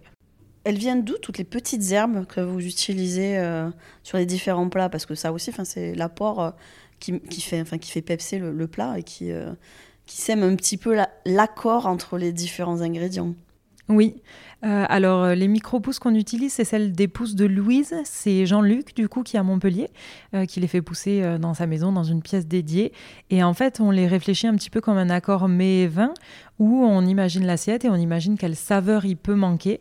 Et en fonction de ce que lui nous propose, il a une carte pas forcément saisonnale, mais plutôt à l'année, comme c'est toujours des proportions d'humidité et de lumière à respecter. Il peut plus ou moins produire les mêmes choses toute l'année. Donc du coup, à chaque fois qu'on change les plats, on va euh, aller le voir ou euh, lui envoyer un message pour savoir qu'est-ce qui pourrait euh, correspondre à ce nouveau plat. Euh, on essaie vraiment de se déplacer même pour des gros domaines de vin, par exemple, qui travaillent avec énormément de monde ou de caves à Montpellier. C'est important pour nous d'aller voir la personne directement. Et comme tu dis, il y a du coup ce retour euh, qui vient de, la personne qui produit en nous disant, OK, ben là, par exemple, Jean-Luc, pour les micro-pousses, il a fait des fleurs. Il nous a amené un petit pot de fleurs en nous disant, euh, bon, ben, si vous voulez tester ça sur vos prochains plats, vous pouvez. Et du coup, c'est vraiment de la relation donnant-donnant. Et ça, on adore. C'est très humain, en fait. Oui, c'est tout à fait en fait dans le dans, votre, votre objectif et dans votre ligne de conduite sur, sur le restaurant. Quoi. Oui. C'est très cohérent en fait. Votre, votre concept est très cohérent du, du producteur jusque dans vos assiettes. Et du coup, j'avais une autre question. Est-ce que vous avez une façon euh, de sensibiliser les gens au côté végétal, justement, mis à part dans vos assiettes? Est-ce que vous en parlez avec eux? Euh, alors, à nos proches, familles, tout ça, euh, je pense que ça fait un moment qu'ils nous suivent et qu'ils connaissent nos convictions. Euh, ils n'ont pas arrêté le saucisson, non. Ils ont même envie d'amener du saucisson quand ils viennent manger chez nous, malheureusement. on en rigole et euh, il faut vraiment rigoler parce qu'on pense que c'est le bon moyen de faire changer les mentalités plutôt que de plaider pour notre cause. Et euh, je pense que on est, en fait, on a un service quand même assez proche euh, de la personne, justement pour laisser l'ouverture à tout un tas de questions, que ce soit euh, au cours du repas ou à la fin, au moment de l'encaissement. Et on a des personnes qui nous demandent si on est végétarienne. Justine, du coup, peut exprimer qu'elle est flexitarienne et pourquoi. Et en fait, je pense qu'en s'inscrivant pas dans un courant en particulier qui est très défini et pour lequel on est très militant, on laisse chaque personne pouvoir s'exprimer euh, en disant ses propres difficultés et en fait nous en amenant euh, des raisons ou juste notre cheminement. Donc en fait euh, on n'essaie pas de convaincre du tout, mais par contre on est très disponible pour répondre aux questions du public qu'on reçoit en fait. Et du coup comment ils réagissent par rapport à votre cuisine végétarienne?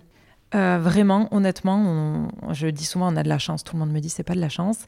Euh, on a énormément de personnes qui se régalent et beaucoup de personnes, notamment des hommes, qui euh, arrivent en disant bah, je suis venu pour euh, accompagner ma copine ou alors je lui ai offert pour son anniversaire et qui en fait euh, repartent en étant hyper convaincus et en nous remerciant.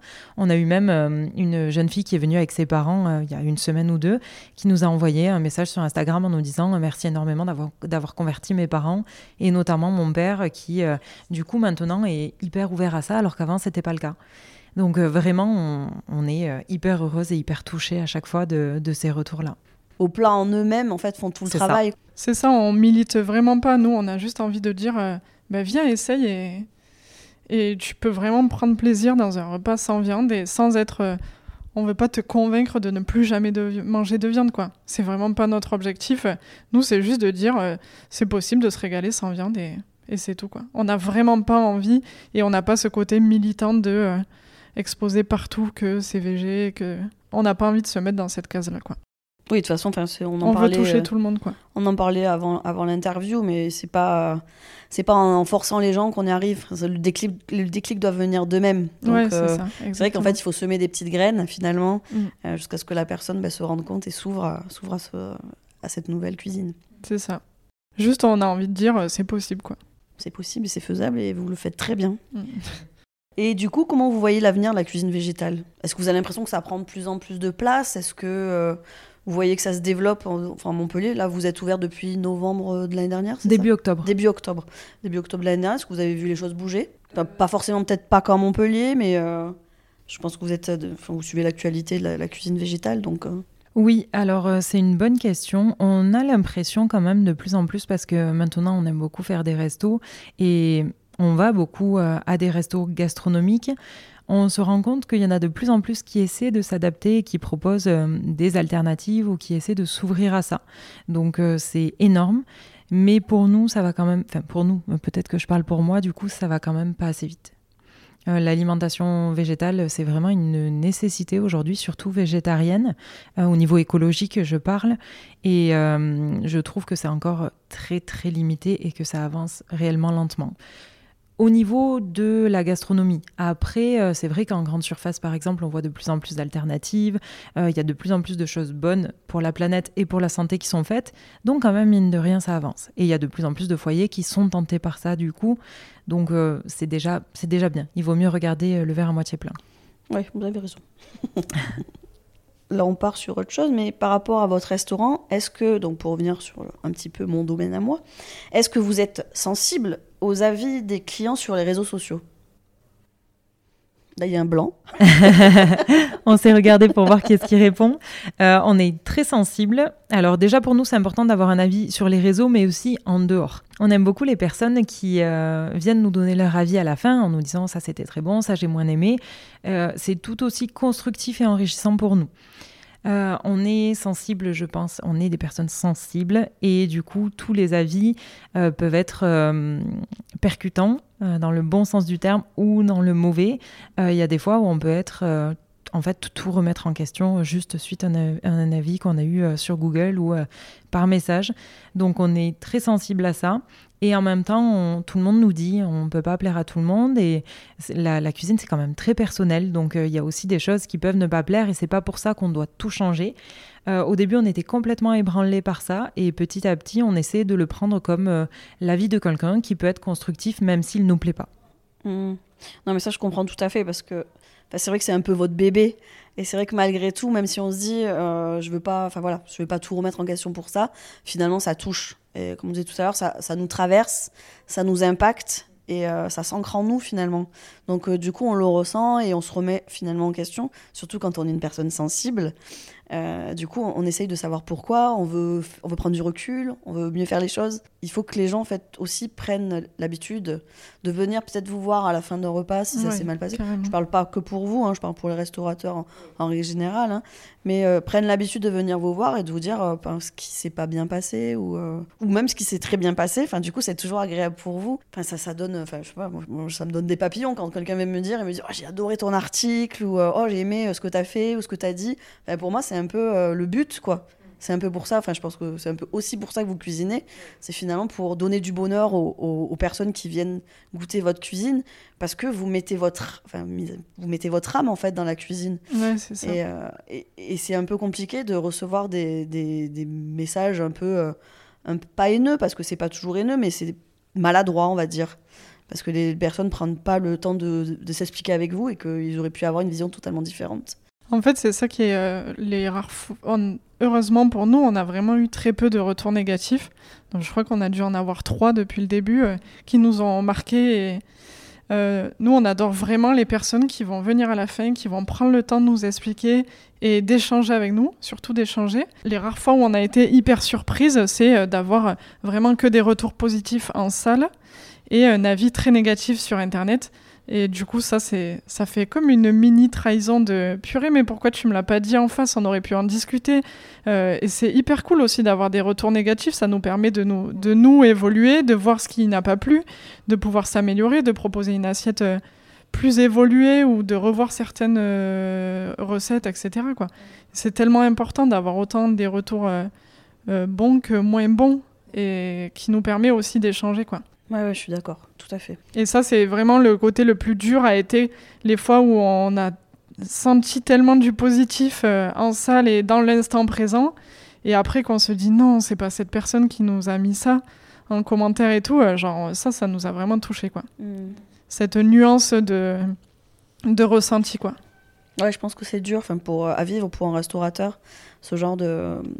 En fait, je pense que les gens qui écrivent les, les commentaires se rendent pas, ne se rendent pas compte en fait de l'impact que ça peut avoir sur deux personnes qui mettent leur, euh, enfin, toute leur trip du coup euh, dans, le, dans, dans, la cuisine. C'est ça, mais on essaie de prendre du recul et de se dire. Euh, enfin, c'est comme ça, et puis de mm. aussi se focus. Bon, ok, on a, on a eu plein d'avis positifs aussi, et malheureusement, on retient souvent que le négatif de, des autres avis positifs, donc on se fait des reshoots des fois d'avis positifs. C'est bon, on a eu plein de trucs cool. Ah, vous allez en avoir plein, là, des shoots de positivité, vous inquiétez pas. Et là, du coup, on va parler d'un sujet euh, un peu plus complexe. Euh, du coup, les femmes en cuisine, ou les femmes entrepreneuses.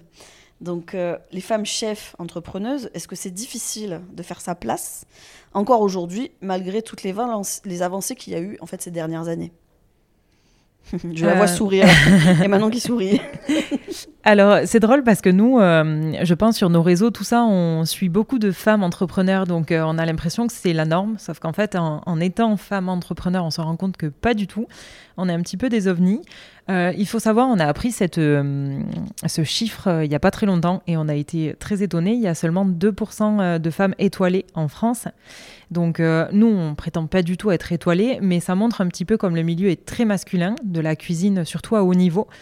Et on espère, et c'est déjà ce qu'on a commencé à, tisser avec deux restauratrices de Montpellier, avoir énormément de sororité entre chefs pour se soutenir, chefs du coup femmes, pour se soutenir et, euh, et, évoluer un petit peu toutes ensemble. Mais euh, il n'y en a pas beaucoup. Tu peux les citer hein, si tu veux. Euh, ben là, les, deux personnes euh, à qui je pense, c'est euh, les deux personnes de l'artisane, Marina et Laetitia, qui sont deux jeunes femmes qui ont monté leur restaurant du coup gastronomique, place de la Canourgue, enfin en tout cas juste à côté de la place de la Canourgue à Montpellier. Et vraiment, au-delà de faire une cuisine très très bonne, parce qu'en fait, on les a rencontrées en allant fêter Noël chez elles. On faisait notre repas d'entreprise chez elles et on les a rencontrées à ce moment-là.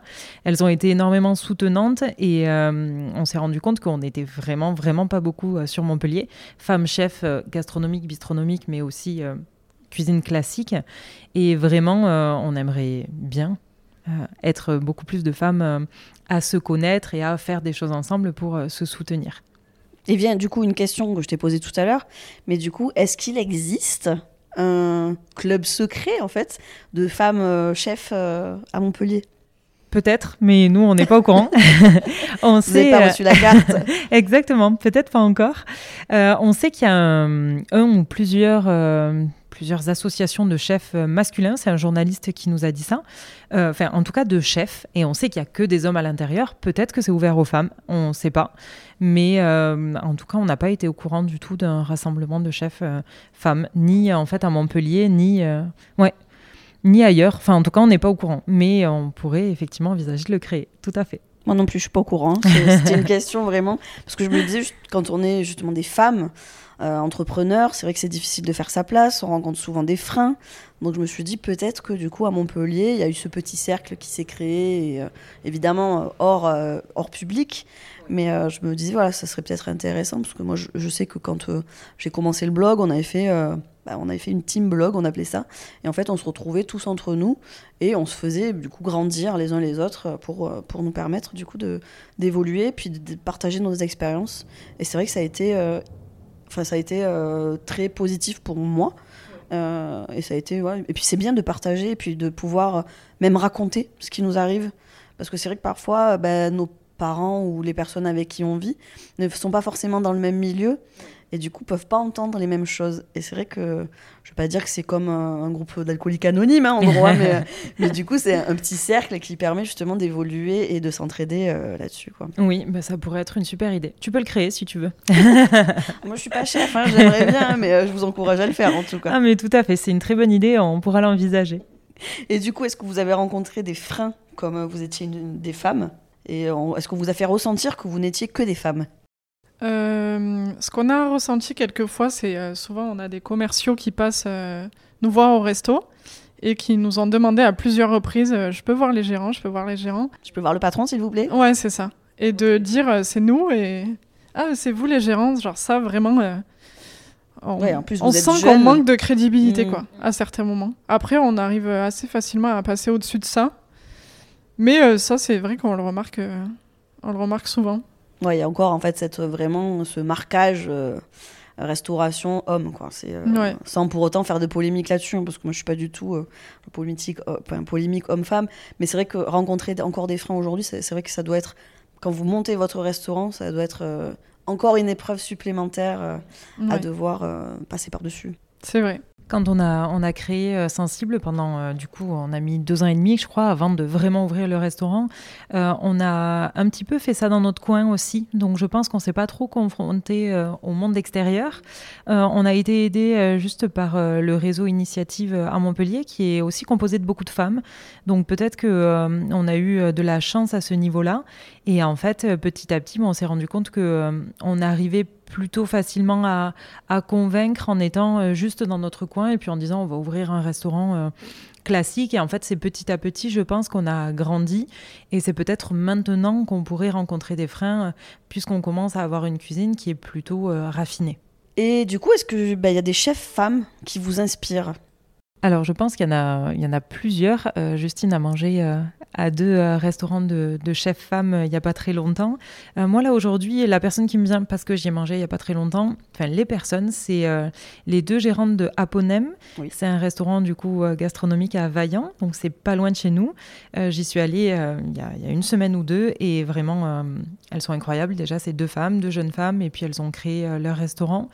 Et je dirais aussi Claire Vallée, que j'ai cité tout à l'heure, qui a été la première chef étoilée avec un restaurant vegan. J'ai fait un stage aussi là-bas, donc du coup, j'ai vu un petit peu comment elle travaillait et ce qu'elle travaillait. Elle travaille énormément de produits euh, originaux que je ne connaissais même pas, euh, notamment des aromates ou des choses vraiment pas du tout courantes.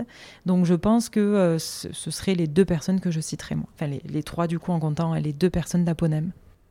Bon, après, je dis femme, hein, mais vous pouvez dire homme, mais c'est vrai que du coup, quand dans un univers féminin, je pense qu'on s'associe plus facilement à, à une femme. Justine, du coup, a mangé à, au restaurant de Colline Folquier euh, il n'y a pas très longtemps et aussi également chez Hélène Darroze. Donc euh, c'est vrai qu'on disait euh, on peut parler d'hommes, mais en fait on se rend compte qu'on cible aussi beaucoup les femmes. Mm. On mange nous principalement dans des, dans des restaurants étoilés et Anne-Sophie Pic pour Justine quand elle est montée à Paris. Donc en fait, euh, c'est quand même euh, un prisme peut-être qu'on a, mais aussi une manière de soutenir la gastronomie française euh, féminine. Mm. Oui, ça va, on se fait plaisir quand même, Justine. Tout à fait. en ayant un restaurant, on a envie d'aller voir ce qui se fait ailleurs. Mais et du coup, Tout à fait humain, ouais. On essaie euh, vraiment de cibler euh, des, bons restaurants. euh, donc maintenant, gastronomique, c'est vrai qu'on se le permet depuis qu'on a, a une entreprise, un restaurant. et, vraiment, c'est un plaisir parce qu'en plus, Justine va y manger en couple et moi aussi. Et du coup, on a aussi les partages de nos conjoints-conjointes qui, qui arrivent à l'équation, qui connaissent notre cuisine et qui du coup nous donnent leurs avis sur les cuisines des autres femmes. Donc c'est très, très intéressant et très enrichissant pour le restaurant aussi. Oui, c'est une sorte de formation. C'est ça. C'est de formation. C'est une bonne formation. Formation à 20h avec une bouteille de vin. C'est bon, c'est très bien ce qu'il faut faire. Alors sur le côté un peu plus ludique du coup de la de l'interview, euh, je vais vous demander si vous avez une recette fétiche, mais que par contre vous faites chez vous. Ou est-ce que vous cuisinez pas du tout chez vous? Euh, moi, je dirais tarte à l'oignon. Ah bah oui, les Cévennes, Inévitable, euh, j'essaie de reproduire la tarte à l'oignon de ma grand-mère, mais que c'est fou. je a- n'arrive pas à reproduire, mais j'essaie. On n'en arrive pas à reproduire les, les recettes des grands-mères. hein. Elles ont toujours ce. Moi, je sais qu'elle a jamais, euh, enfin, elle a jamais compté ce qu'elle mettait dedans. Ouais, mais je pense que c'est ça le secret. Et je pense que c'est ça le secret. Mais pourtant, elle avait toujours le même goût, la sienne. Et, Ouais. euh, et moi, quand je le refais, c'est absolument pas le même goût. Bon, ça, il y a toujours le souvenir qui fait que j'ai l'impression de manger la même. Ouais, mais c'est vrai que du coup, on essaye toujours. Et c'est ça qui est beau aussi, quoi. C'est se dire pendant le temps que j'essaye de préparer. Euh, j'essaye de reproduire la, la- la tarte de ma grand-mère et euh, du coup on pense à elle et c'est ça qui est, qui est joli aussi quoi. Ouais, c'est clair. Je pense qu'il y a une question de, de gras aussi qui rentre à fond dans le truc. euh. Nos grands-mères qui cuisinent très gras, Mm. très gourmand et tout. Et c'est vrai que.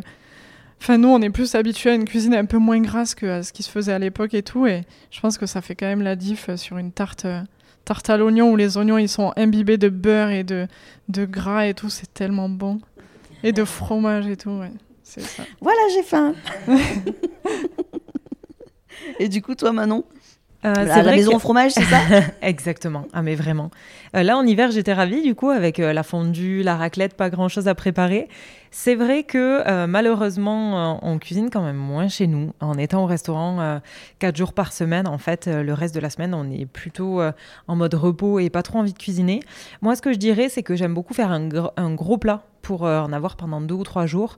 Et je pense que les recettes que je fais le plus, ce sera le couscous végétarien du coup, ou ce sera le pad thai, ou alors le chili euh, avec du lait de coco par exemple, et un petit peu les légumes que j'ai sous la main et les épices, qui sont euh, des plats réconfort, plutôt adaptés à l'hiver. C'est pour ça que je pense à ça. Là au printemps, c'est plutôt euh, des gazpacho ou des choses comme ça.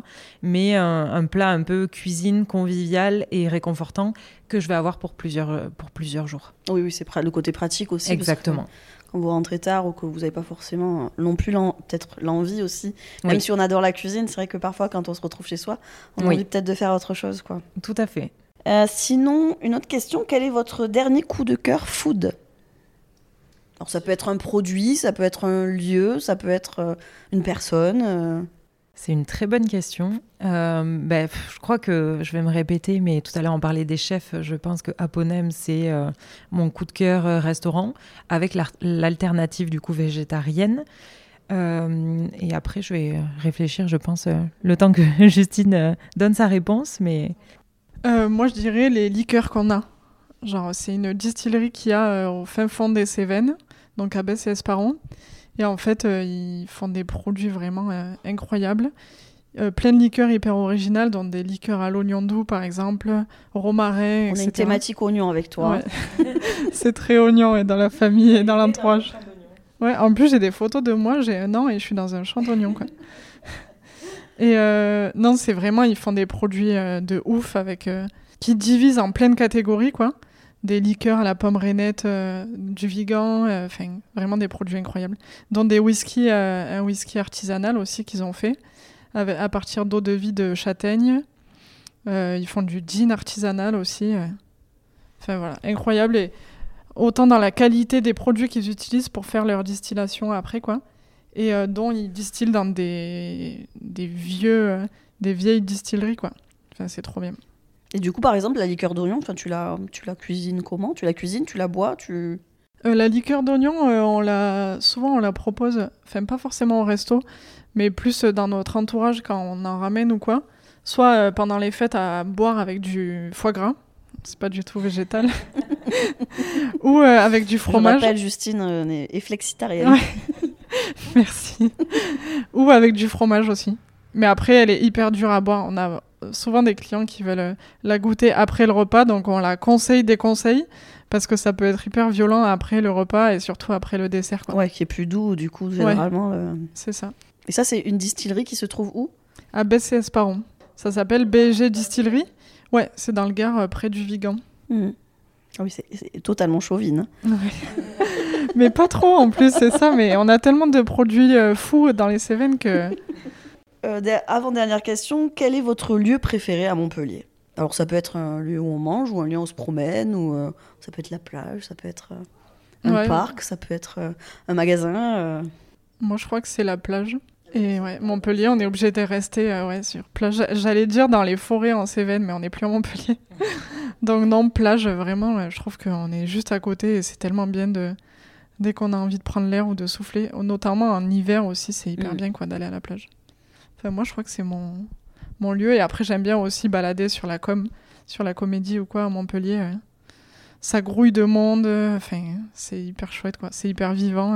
Ouais, parce que tu as le côté en fait très Cévennes où tu peux être très au calme, et le côté très animé de Montpellier où tu as vraiment les deux extrêmes. Oui, c'est vrai qu'au-delà dans les Cévennes, parce que je pensais à, ce que tu disais, euh, les forêts des Cévennes, je trouve quand même que Montpellier, euh, au-delà de la plage, qui est déjà, enfin c'est déjà génial qu'on ait la plage à côté, il y a aussi pas mal d'espaces euh, nature. Bon, pas Montpellier centre du coup. Là, je pensais à la Gardiole vers Fabrègue par exemple, ou alors du côté du Pic Saint-Loup. Les alentours de Montpellier sont très riches en, arbres et vraiment, moi, c'est un truc qui me, ouais, la nature, le, la mer, oui, mais aussi vraiment les, les arbres, la, nature. comme la, la forêt, vraiment, c'est important pour moi. Donc, euh, je trouve que Montpellier, c'est plutôt euh, les alentours, moi, que le centre-ville. Ouais. Maintenant, le côté végétal euh, revient de plein fouet Oui. avec la forêt.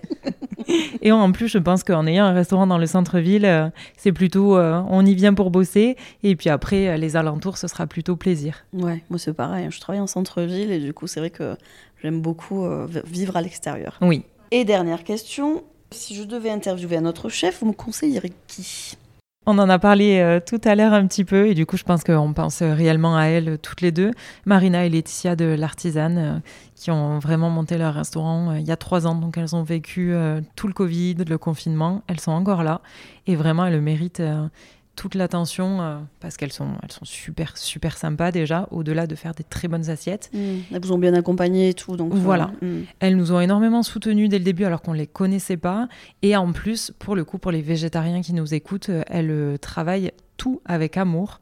Donc quand on demande d'être, d'avoir des assiettes végé, végétariennes, végétaliennes, elles s'adaptent avec amour et en plus avec brio. C'est vraiment très très bon ce qu'elles proposent en option végé aussi. On sent ouais, qu'il y a de la bienveillance euh, à la fois dans Oui. leur, leur façon d'être et la façon de, de cuisiner, comme tu en parles. Tout à fait, oui oui. Ok. Est-ce que vous avez quelque chose à me, enfin, vous avez quelque chose à me dire ou en plus de l'interview, il y a quelque chose sur laquelle vous voudriez euh, parler ou quelque chose que j'ai oublié de vous demander? Euh, Peut-être là, je pensais quand on parlait de la nature tout à l'heure, on va aussi euh, marcher euh, dans la Gardiole ou un petit peu dans les Cévennes pour ramasser nos, nos plantes sauvages pour les infusions. Euh, les infusions et ou euh, tout ce qu'on peut faire en cuisine. Là, par exemple, euh, dans la mise en bouche, on a fait une gelée à la ciboulette et on aurait vraiment pu le faire avec des plantes qu'on a séchées, qu'on aurait ramassées nous-mêmes. C'est important pour nous de faire le maximum. On fait aussi nos boissons fermentées et petit à petit, on essaie de s'entourer de plein de professionnels, mais aussi de, de travailler en fait chaque produit du début à la fin. Et le début, c'est aussi euh, le ramassage soit des oignons euh, dans les Cévennes, soit euh, du thym dans la gardiole. D'accord. Donc en fait, c'est dans les petites éprouvettes qu'on a entre les, entre les plats. Oui. C'est du coup, c'est les infusions de vos plantes que vous allez récupérer. Alors, ça peut être des infusions, mais ça peut être aussi des jus, ça peut être des extraits de, de quelque chose. Enfin, on, on réfléchit euh, nos infusions en fonction de, du plat. Et du Mm. coup, vraiment, on laisse... euh, Enfin, de nos infusions, du coup. On réfléchit nos fioles en fonction du plat. Et ça peut être euh, des infusions, mais ça peut être aussi plein d'autres choses. Des jus, euh, vraiment. euh, on- en fait, on ne sait pas. Pour l'instant, je ne vais pas m'exprimer sur le sujet parce que Mm.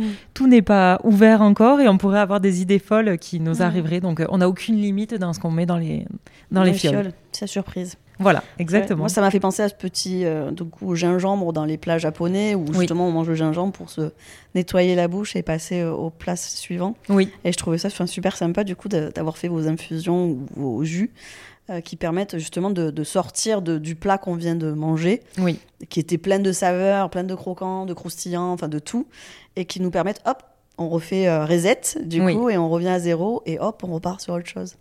Et c'est vrai que je l'avais pas trop vu ailleurs et euh, Oui. je, trouve ça, je trouve ça sympa.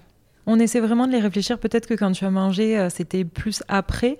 On essaie de les réfléchir à chaque fois en fonction du plat qui arrive, ou euh, on peut boire avant ou après. Et nous, on préconise toujours l'un ou l'autre, soit pour se rincer la bouche après, soit pour introduire le plat, et du coup euh, avoir quelque chose vraiment en lien avec ce plat-là. Ah oui, d'accord, oui, oui. Donc en début du plat pour euh, justement amorcer Voilà. les saveurs qui allaient arriver, les arômes qui peuvent, qui peuvent intervenir. Tout à fait. On fait un petit peu les deux et on préconise en fonction de ce qu'on ressent, comme pour tout en fait. Ok, c'est bien, vous êtes sensible. tout à fait. Bah, c'est sur ces beaux mots, du coup, qu'on va terminer notre, euh, notre interview. Euh, J'étais ravie de faire ma première interview avec vous. Merci beaucoup. Euh, C'était bah, c'est hyper, hyper intéressant. Bah, du coup, comme je vous ai dit au début, mon, mon intérêt, c'est vraiment montrer les personnes qui sont derrière les assiettes, qui sont en cuisine euh, et qui, euh, qui mettent toute leur trip en fait dans, la- dans leur. Je vais pas dire trip dans un restaurant végétal, mais dire qu'ils mettent leur âme dans les plats. Et, euh, moi, ce que j'ai envie, c'est que les personnes qui vont écouter ce podcast se disent ah bah tiens, je vais aller chez Sensible aussi pour euh, découvrir euh, bah, les deux jeunes filles que j'ai pu écouter, la folle de l'oignon. Et, euh, et la dame à la, à la maison de fromage. Bah voilà, C'est cette âme-là en fait que j'ai envie que les gens, euh, les gens euh, voient et, et se disent voilà, il y avait des, vraiment des humains qui sont derrière. Et en plus, c'est deux jeunes femmes, bah, génial parce qu'ils ont eu une, une idée super de, de mettre un, un restaurant végétal dans le centre de Montpellier qui n'existait pas en fait auparavant. Et merci beaucoup pour ta bienveillance et ton écoute, euh, vraiment, vraiment. On s'est vraiment régalé. On a passé un très bon moment. Ouais, c'est vrai que bah, du coup que ça c'est passé comme c'est passé super vite. Je devais rester qu'une heure. Finalement, je crois que ça fait trois heures que je suis là. Ouais. Je suis Du coup, on te prend pour le service ce soir. Bah, écoutez, avec plaisir. J'ai pas le choix du coup. Je vous ai retenu trois heures. Bon, fin du suspense, je ne suis pas restée pour le service du soir. J'espère que vous avez kiffé autant que moi ce premier épisode. Je me suis régalée de découvrir en même temps que vous les deux chefs qui se cachent derrière le restaurant sensible. Vous pouvez bien sûr les retrouver sur Instagram ou sur leur site internet pour les résas. Je vous mets tous les liens en description et sur mon blog pintademontpellier.com. Évidemment, sans oublier toutes les photos des plats, du resto et des chefs. Avec ce petit shoot de rappel sur la cuisine végétale, j'espère que ça titillera vos sens et que vous y verrez encore un autre attrait pour les non-initiés. On peut être flexitarien, carnivore et avoir plusieurs repas végés dans la semaine. Consommer moins, mais mieux. C'est un peu mon leitmotiv ces dernières années avec la viande. Conditions animales, santé, environnement, tout ça, tout ça contribue à m'inquiéter un peu plus à ce que je mange sans pour autant faire des choix radicaux. J'ai appris aujourd'hui, et en dégustant la cuisine de Manon et Justine, qu'en plus d'être bonne, la cuisine végétale peut être ludique, créative, innovante et raffinée. J'ai retenu aussi que les femmes chefs sont très peu nombreuses encore aujourd'hui. Seulement 10% des étoilées sont des femmes en 2023. Pourtant, elles apportent leur propre style culinaire, leur créativité et leur passion à la scène gastronomique française. Il est important de souligner que ces femmes chefs ont souvent dû surmonter des obstacles et des préjugés dans un milieu traditionnellement dominé par des hommes. Mais leur persévérance et leur excellence culinaire ont contribué à changer les perceptions et à ouvrir la voie à d'autres femmes désireuses de poursuivre une carrière en cuisine. Vive les femmes chefs Bon, les hommes chefs, je vous kiffe aussi. hein. Encore un grand merci à Justine et Manon. J'ai été ravie de faire cette première interview avec vous. Vous êtes mon baptême du feu dans le monde du podcast. Je vous souhaite une très belle réussite dans votre aventure à vous, l'aventure végétale.